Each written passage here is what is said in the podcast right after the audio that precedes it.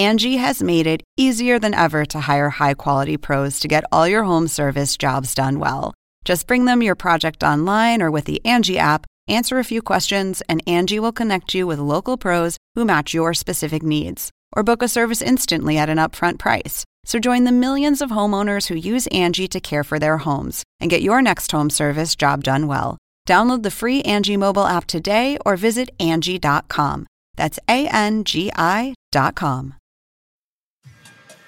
Oppenheimer presenta. Llega a usted por cortesía de Arcos Dorados.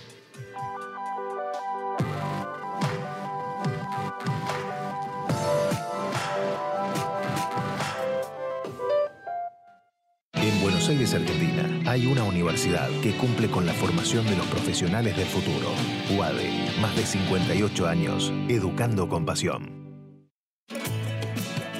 En el Bancopel de Julia, la tarjeta de crédito se tramita solo con una identificación oficial. Bancopel. El banco que quiero a mi manera. ¿Sabías que según un estudio de la Universidad de Oxford, casi la mitad de los trabajos actuales podrían dejar de existir en 10 años? La inteligencia artificial llegó para quedarse. ¿Cómo te va a afectar la automatización? ¿Cuáles son los trabajos del futuro?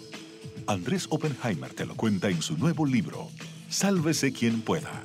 Y no te quedes atrás. Encuéntralo en librerías.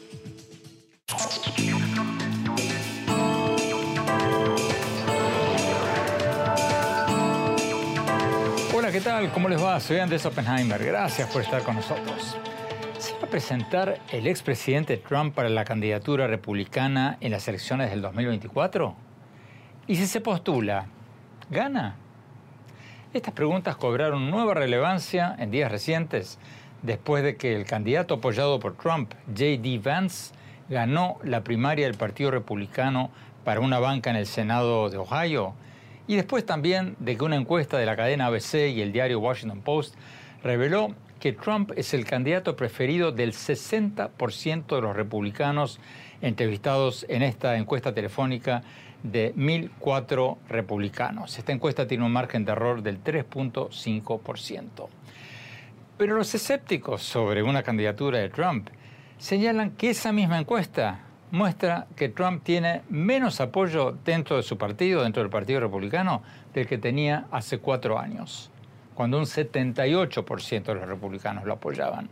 Y además, hay varias investigaciones judiciales en curso que podrían debilitarlo políticamente, quizás no tanto entre los republicanos, pero sí entre la población en general. Trump ha dicho varias veces que está considerando postularse.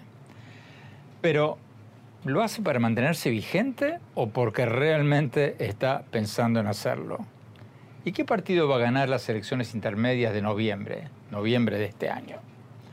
Hoy le vamos a preguntar todo esto al profesor Todd Eberly, profesor de Ciencias Políticas de la Universidad St. Mary's College de Maryland y coautor de un nuevo libro llamado The Trump Effect o el efecto Trump. Y vamos a tener también a Jaime Flores, vocero del Comité Nacional del Partido Republicano, y a Manny Díaz, presidente del Partido Demócrata en el estado de la Florida. Y más tarde en el programa vamos a tener nuestro segmento habitual, El Innovador de la Semana, donde siempre destacamos a innovadores latinoamericanos que están haciendo algo para mejorar el mundo. Hoy vamos a destacar a Javier Vega, es el fundador de Fracción, una farmacia digital que lleva remedios a poblaciones rurales remotas de Chile donde no hay farmacias. Vega dice que hay unos 300.000 chilenos que viven en poblaciones rurales que no tienen acceso a farmacias. O sea, el 1.5 de la población del país y que encontró la forma de hacerle llegar remedios de una forma rápida y barata. Su empresa proyecta facturar 4 millones de dólares este año una empresa social muy, pero muy interesante. Bueno, empecemos con el tema del día. ¿Vuelve Trump o solo está tratando de mantenerse vigente? Vamos al profesor Todd Eberly, coautor de este nuevo libro llamado El efecto Trump. Profesor Eberly, gracias por estar con nosotros. Profesor, la reciente victoria del candidato apoyado por Trump, J.D. Vance, en Ohio, en esa contienda para una banca eh, en Ohio, y las encuestas que mencionábamos recién sugieren que Trump por lo menos sigue siendo una figura poderosa dentro del Partido Republicano, quizás la más poderosa. ¿Usted cree que se va a lanzar a la candidatura republicana del 2024? Creo que esa es la pregunta perfecta. En este momento pareciera como que se va a postular, pero creo que probablemente va a esperar antes de hacerlo y va a ver cómo resultan las elecciones intermedias de 2022 y si tiene en ellas la influencia que espera tener o no. Si a los republicanos les va bien en las elecciones intermedias y si los candidatos que Trump respaldó terminan ganando, eso lo va a alentar a postularse. ¿Y usted cree que hay buenas posibilidades de que eso pase?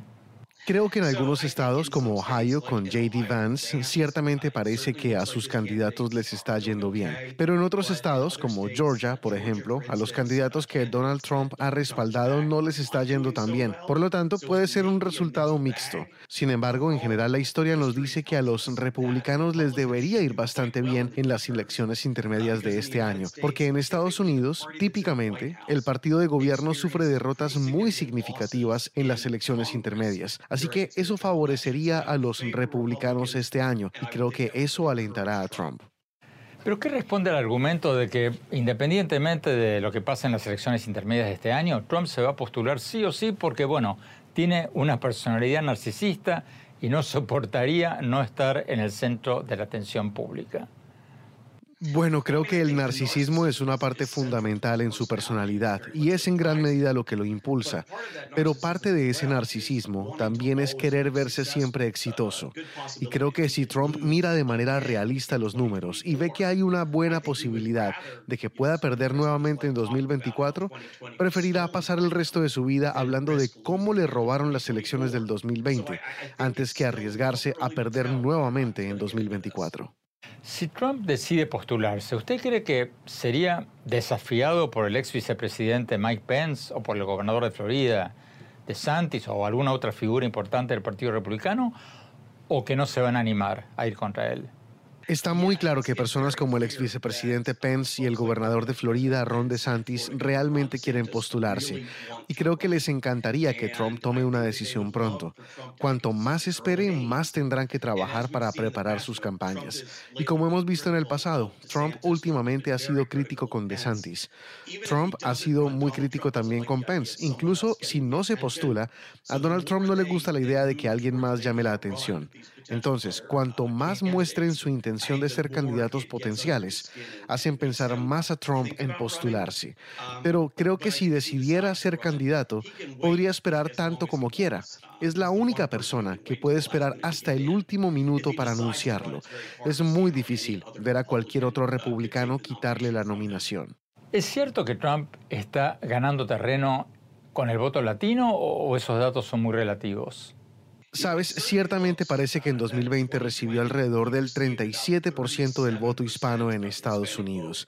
Si a John McCain o a Mitt Romney les hubiera ido tan bien con los votantes hispanos cuando se postularon en 2008 o 2012, es muy probable que hubieran ganado las elecciones. Ahora, si esto es duradero o no, o si fue un impacto temporal, es demasiado pronto para saberlo. Tenemos que esperar a 2024. Tenemos que corte. Cuando volvamos, vamos a preguntarle al coautor del libro El efecto Trump si el Partido Republicano de Trump va a ganar las elecciones intermedias de este año y si cree que el presidente Biden va a ser el candidato demócrata en el 2024. Vamos a ver lo que nos dice. No se vayan. Ya volvemos.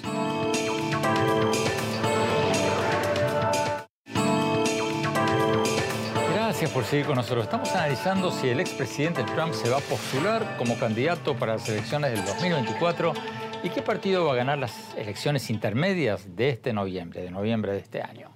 Seguimos con el profesor Todd Everly, coautor del libro El efecto Trump. Profesor Everly, si la Corte Suprema de Estados Unidos anula la legislación actual que legaliza el aborto, como lo sugiere el documento de la Corte filtrado pocos días atrás. ¿Eso le va a perjudicar a los republicanos en las elecciones intermedias de este año o, no? Creo que sí va a tener un impacto. Ya sabes, muchos observadores han señalado en el pasado que el aborto no ha sido un gran factor de motivación para los votantes demócratas. Tiende a motivar a los votantes republicanos.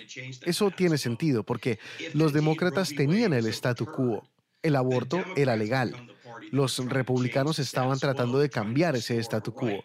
Si de hecho la legislación actual es anulada, los demócratas se convertirían en el partido que está tratando de cambiar el statu quo, de restaurar un derecho. Entonces, querrán evitar una mayoría republicana en el Senado, que conduciría al nombramiento de jueces más conservadores. Y cuando lleguemos a 2024, habrá una gran motivación para tener un presidente demócrata. Todo esto puede motivar a votantes demócratas que simplemente no estaban motivados en el pasado. Pero los republicanos dicen que la principal preocupación de los votantes hoy y probablemente en noviembre va a ser la economía. ¿No tienen razón? Por supuesto. Bueno, la economía es casi siempre el principal factor, la principal preocupación. Ya sabes, de vez en cuando tenemos una pandemia o un ataque terrorista que tiende a ocupar el puesto número uno, pero la economía suele tener el primer lugar si la inflación todavía está fuera de control, si el crecimiento económico no es fuerte, si las cifras de empleo de repente comienzan a verse débiles, serán malas noticias para los demócratas. Pero, de nuevo, creo que esta posibilidad de que la Corte Suprema cambie las leyes actuales sobre el aborto arrojará algo nuevo en esta elección.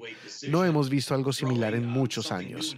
Entonces, creo que algunas de las viejas reglas y viejas lecciones no necesariamente funcionan cuando tienen es un nuevo ingrediente como este que se está agregando ahora a la mezcla. Las investigaciones sobre la posible responsabilidad de Trump en el asalto al Capitolio del 6 de enero del año pasado, ¿le van a perjudicar al expresidente o no? Sí, quiero decir, parte de eso depende de si algo realmente resulta de los cargos criminales o de una acusación en su contra. Creo que ese tipo de cargo sería un poco diferente al mero hecho de que sea investigado. Hay una investigación en curso en Georgia sobre si interfirió indebidamente o no con las elecciones, cuando llamó y le pidió al gobernador y al secretario de Estado que encontraran suficientes votos para ganar ese Estado.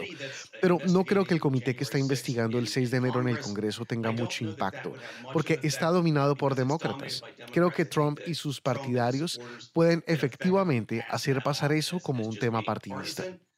Hablemos de los demócratas. El presidente Biden ha dicho que se va a postular nuevamente para el 2024. Pero no va a ser demasiado mayor para lanzarse porque, si no me equivoco, en noviembre del 2024 Biden va a tener 81 años.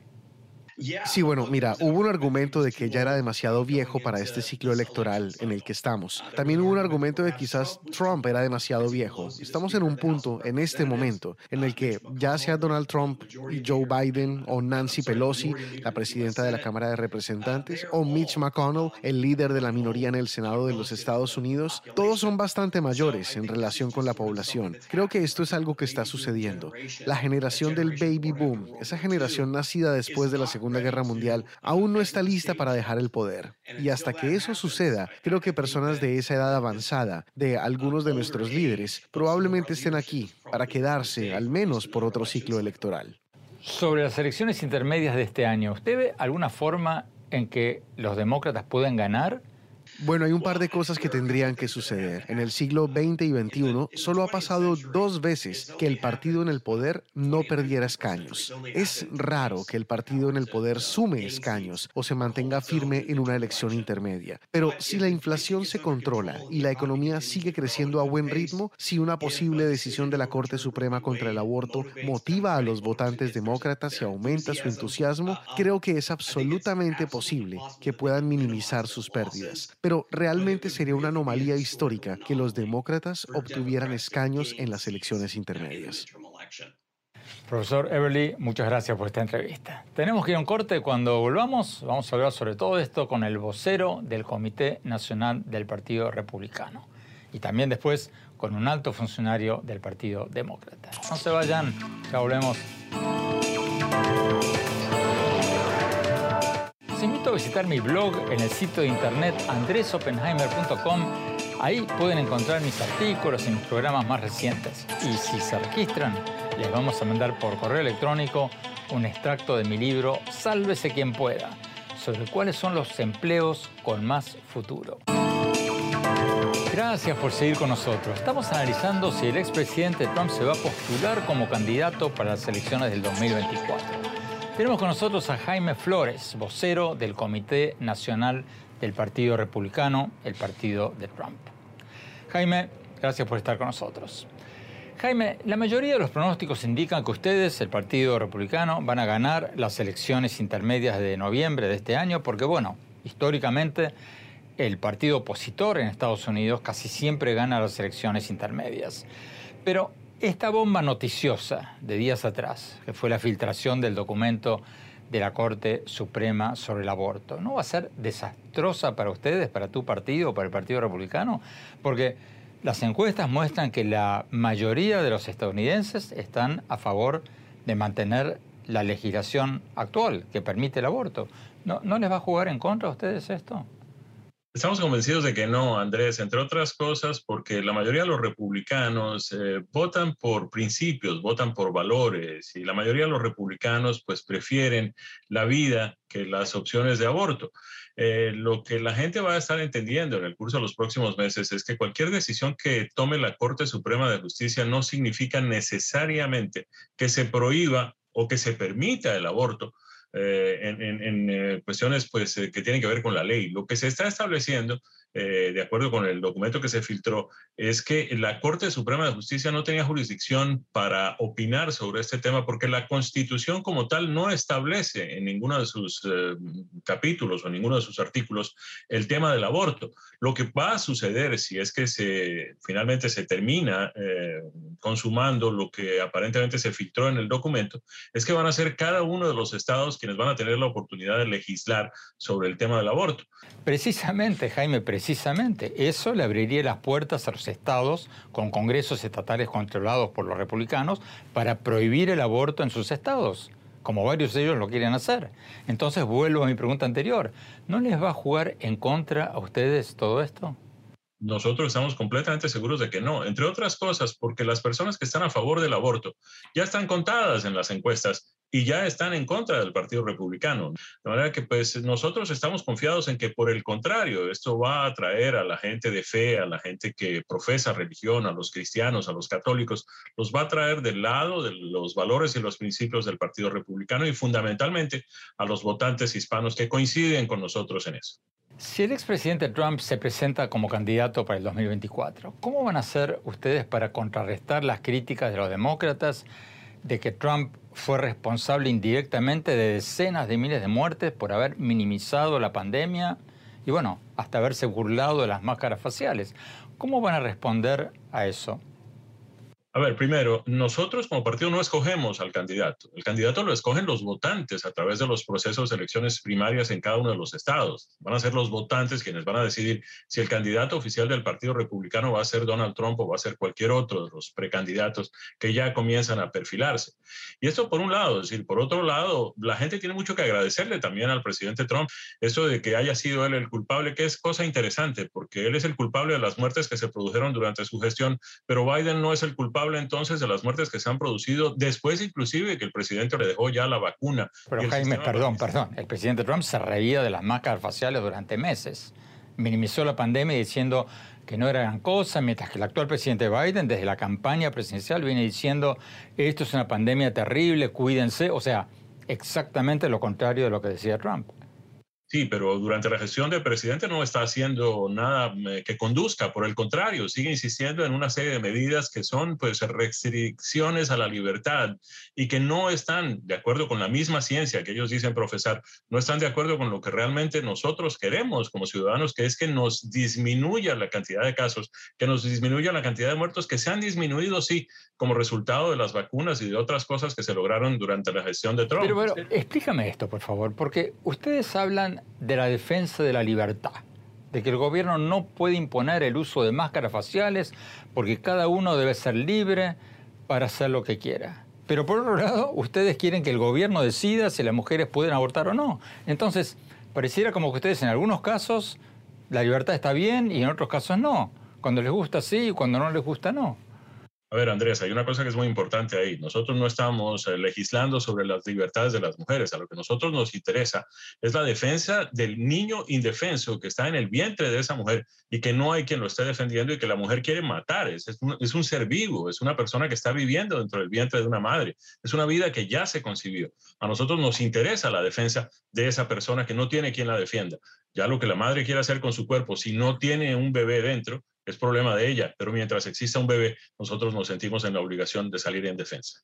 Jaime, siguiendo con la hipótesis de que Trump sea el candidato del Partido Republicano, ¿cómo van a contrarrestar las críticas demócratas de que Trump incitó a la toma del Capitolio y que de hecho intentó un golpe de Estado? ¿Cómo, cómo van a hacer para responder a las críticas de, de los demócratas de que Trump fue y sigue siendo un peligro para la democracia y para la estabilidad política de Estados Unidos? Pues no parece ser eso lo que creen los votantes, Andrés. Eso es lo que creen los medios de comunicación, eso es lo que creen los aparatos de desinformación que se han creado aquí en los Estados Unidos desde hace un buen tiempo. Nosotros no tenemos por qué contrarrestar críticas que van en favor o en contra de una persona que ha sido elegida por nuestros eh, copartidarios para ser el candidato de nuestro partido. La gente que vote o no por el candidato Trump para presidente, para nominado oficial del Partido Republicano para presidente de los Estados Unidos, está en el derecho de tener en cuenta esas críticas o no. Va a ser la gente la que va a responder con su voto, con su abstención de voto a, a las críticas que se hagan contra el presidente Trump. No es el partido. El partido no tiene ni la posibilidad, ni las condiciones, ni la voluntad de imponer un candidato o de salir a atacarlo o a defenderlo de unas uh, críticas que le hagan pues, los medios de comunicación o los otros partidos. Jaime Flores, muchas gracias por estar con nosotros. Tenemos que ir a un corte. Cuando hablamos, vamos a hablar sobre todo esto con un alto funcionario del Partido Demócrata. No se vayan, ya volvemos.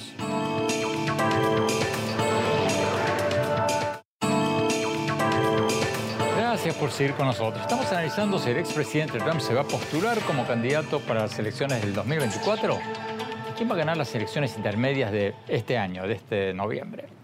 Tenemos con nosotros a Manny Díaz, presidente del Partido Demócrata en el estado de la Florida. Manny Díaz, gracias por estar con nosotros. Manny, históricamente el partido opositor en Estados Unidos ha ganado casi todas las elecciones intermedias en los últimos 100 años y casi todos los expertos, como el profesor Todd Everly, con quien hablábamos recién, dicen que sería una anomalía histórica que ustedes, los demócratas, no pierdan las elecciones intermedias este año. ¿Cómo van a evitar una derrota? ¿Cómo piensan ustedes evitar una derrota en la Cámara Baja y quizás también en el Senado en noviembre?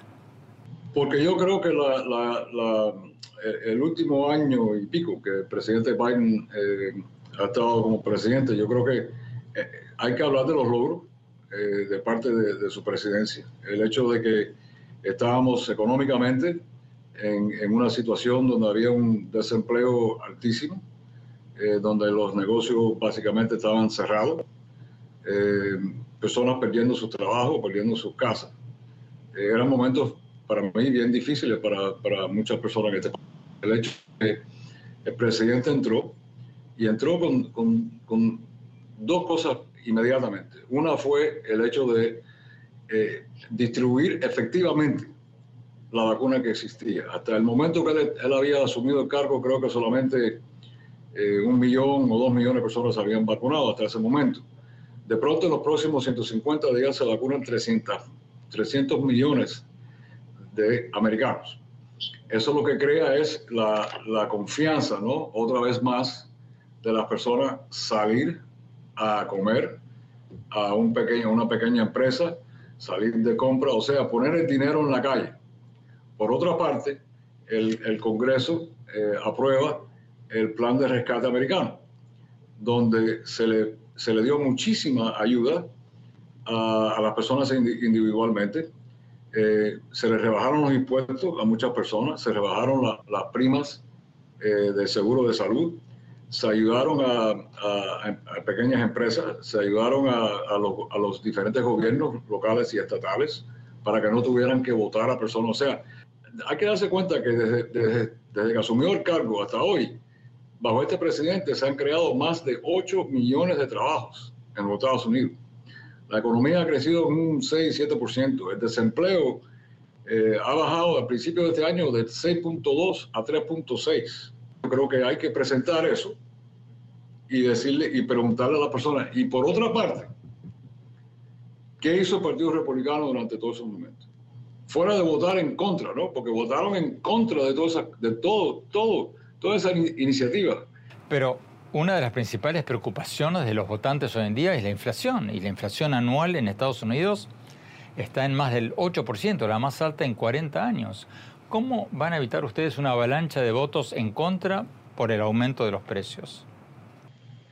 Bueno, yo creo que principalmente no es, todos sabemos que la inflación eh, viene de, como base, primero la pandemia, porque durante la pandemia lo que ocurre es que todo negocio cierra. Entonces yo, a mí me gusta usar el ejemplo del carro. Por ejemplo, normalmente vamos a ver que hay 50 mil carros disponibles para la venta eh, en los Estados Unidos todos los días.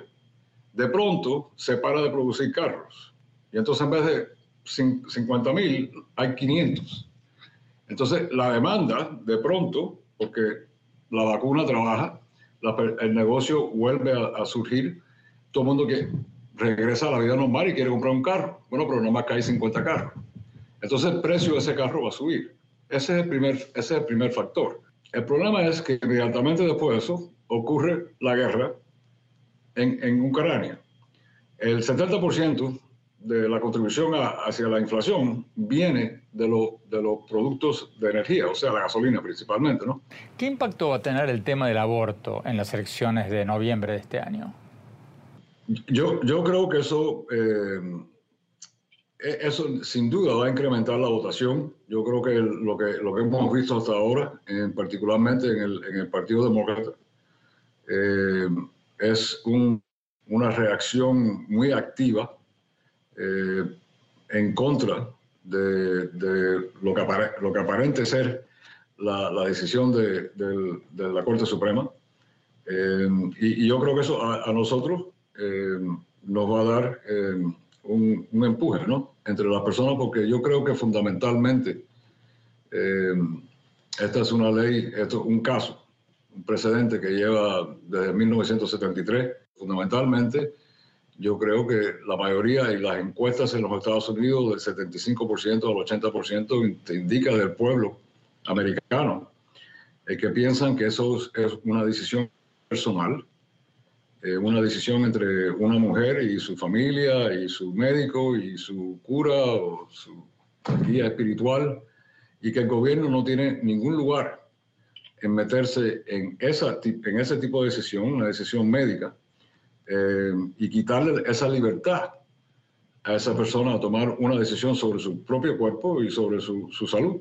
Para mí me asusta un poco, sobre todo como abogado, de que en la opinión están usando como precedente casos en Inglaterra en el siglo XIII, de cuando la persona que usan como precedente es la persona que en, en aquellos tiempos quemaba a las mujeres porque decían que eran brujas. Hay, hay, hay muchos temas que posiblemente, si esta, se, le presentan a esta corte otra vez, eh, nos van a echar atrás. Vamos a regresar a los 1950, a los 1940, que es básicamente lo que quieren muchos republicanos. Mane Díaz, muchas gracias por esta entrevista. Tenemos un corte cuando volvamos, nuestro segmento habitual, el innovador de la semana. Y después, mi opinión sobre si Trump va a ser el candidato republicano en el 2024 o no. No se vayan, ya volvemos.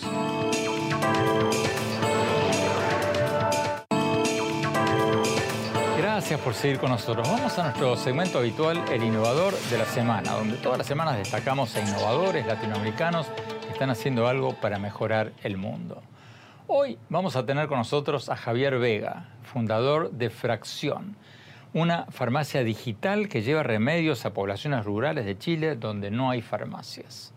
Vega dice que hay unos 300.000 chilenos en poblaciones rurales que no tienen acceso a farmacias, el 1.5% de la población, y que encontró la forma de hacerle llegar remedios de una forma rápida y barata. Su empresa reporta haber facturado 2 millones de dólares el año pasado y proyecta facturar 4 millones de dólares este año. Vayamos a la entrevista. El innovador de la semana es presentado por falabella.com.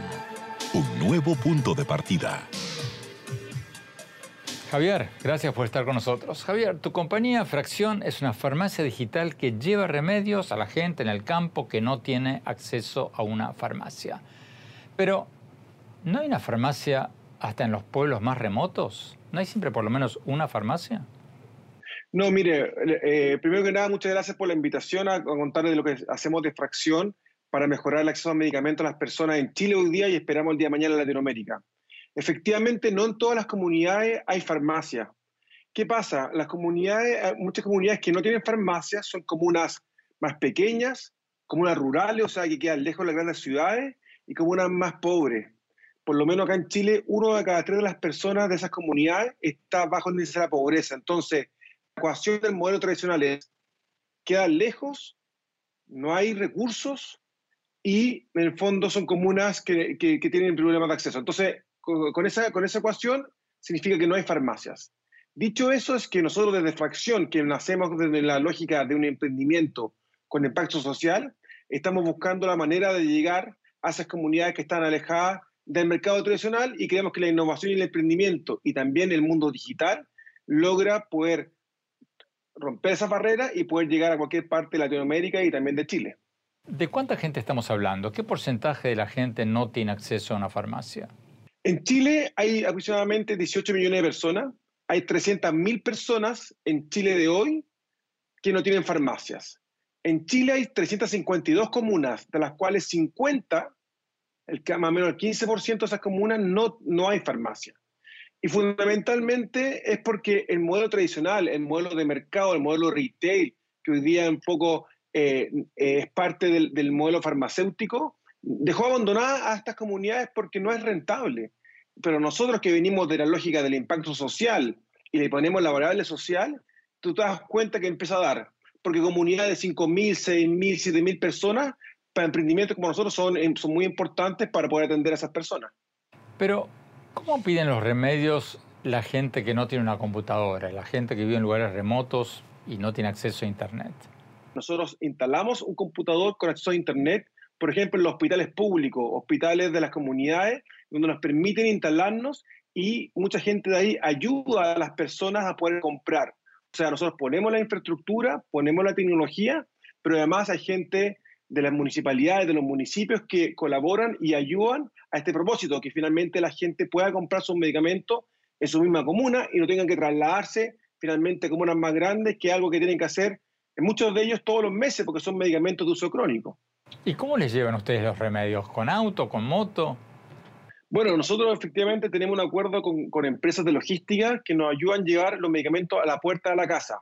Lo hacemos en moto, en auto, en camiones, según sea la necesidad y el volumen que estamos llevando a la casa de los clientes. Pero hoy día en Chile y también en Latinoamérica vemos que el tema de llevar a la casa, el concepto de última milla, está muy resuelto y hay grandes compañías que están dispuestas a llevar los medicamentos a la puerta de la casa de los clientes y colaborar con nosotros en, Chile particularmente. Por ejemplo, tenemos un acuerdo con Rappi. Rappi es una, es, es, una compañía que hoy día tú puedes comprar en Rappi a través de fracción y también Rappi hace el, el, el delivery, el, el, despacho a la casa de los clientes. Javier, ¿es rentable llevar remedios a relativamente poca gente en lugares tan lejanos?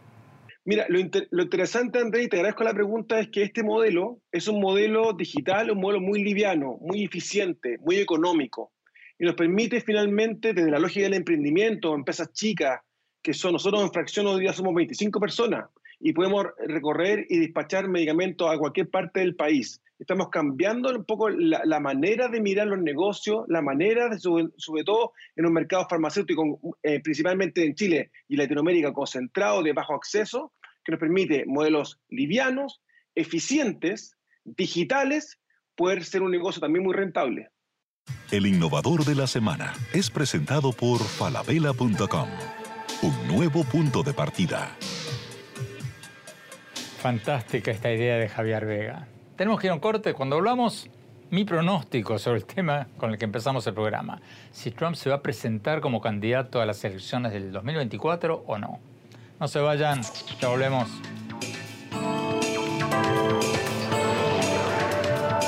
falabella.com la calidad la dejamos en manos de expertos. Creo que hemos encontrado el santo grial 3.0. Aprobado, aprobado, aprobado. ¡Uh, caracoles!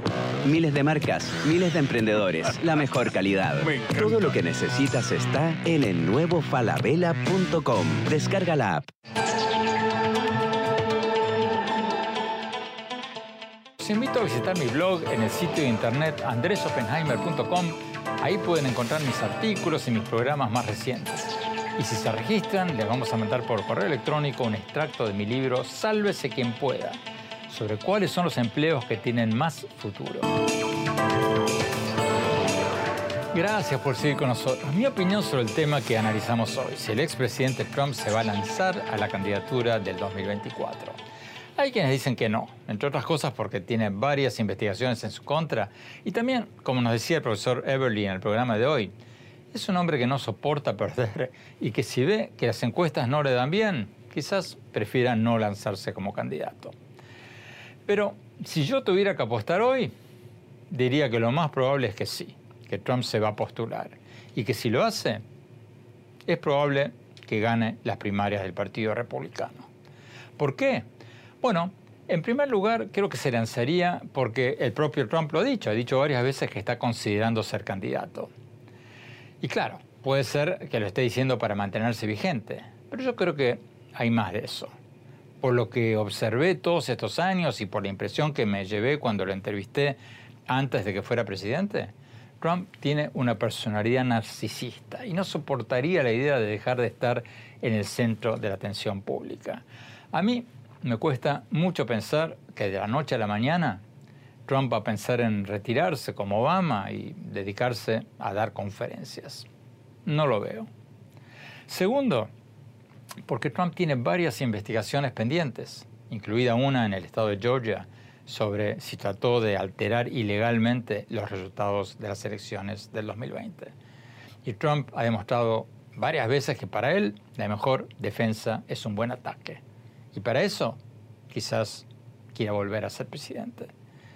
Y si se presenta gana, yo creo que eso va a depender de la economía.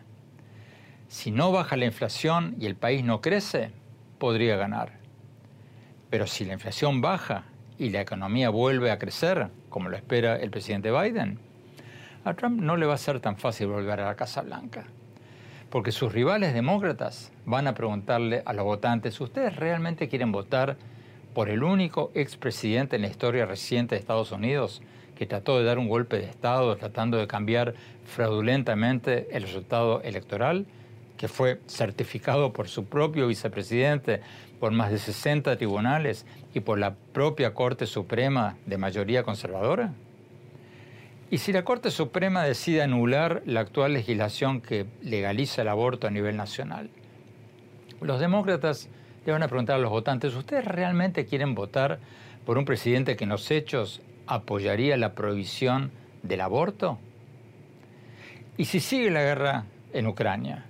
los demócratas le van a preguntar a los votantes, ¿ustedes realmente quieren votar por un expresidente que debilitó la alianza transatlántica, sugiriendo que Estados Unidos se retiraría de la OTAN? Y si la pandemia sigue, los demócratas le van a preguntar a los votantes, ¿ustedes realmente van a votar por un expresidente que minimizó la pandemia durante buena parte del 2020, sugiriendo incluso que tomáramos desinfectante contra el COVID? y quizás causando miles de muertes por el retraso en movilizar al país contra la pandemia? Entonces, yo creo que hoy por hoy Trump se va a presentar y que si se presenta probablemente gane la candidatura republicana. Pero más allá de eso, salvo que la economía empeore, no me animo a pronosticar que ganaría las elecciones del 2024. Tiene muchas cosas en contra y no le sería nada fácil. Bueno, se nos acabó el tiempo. Los invito a visitar mi blog en el sitio de internet andresopenheimer.com. Ahí pueden encontrar mis artículos y mis programas más recientes. Y síganme en mi Twitter, arroba en mi página de Facebook, Andrés Oppenheimer, y en mi cuenta de Instagram, Andrés Oppenheimer Oficial. Gracias por seguirnos. Hasta la próxima.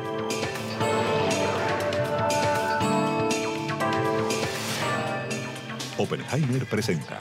Llega a usted por cortesía de Arcos Dorados.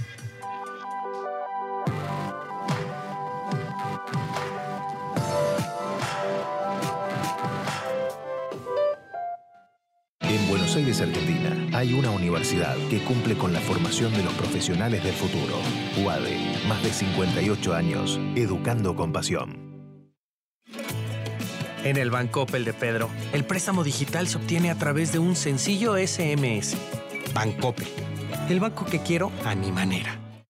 ¿Sabías que según un estudio de la Universidad de Oxford, casi la mitad de los trabajos actuales podrían dejar de existir en 10 años? La inteligencia artificial llegó para quedarse. ¿Cómo te va a afectar la automatización? ¿Cuáles son los trabajos del futuro? Andrés Oppenheimer te lo cuenta en su nuevo libro, Sálvese quien pueda. Y no te quedes atrás.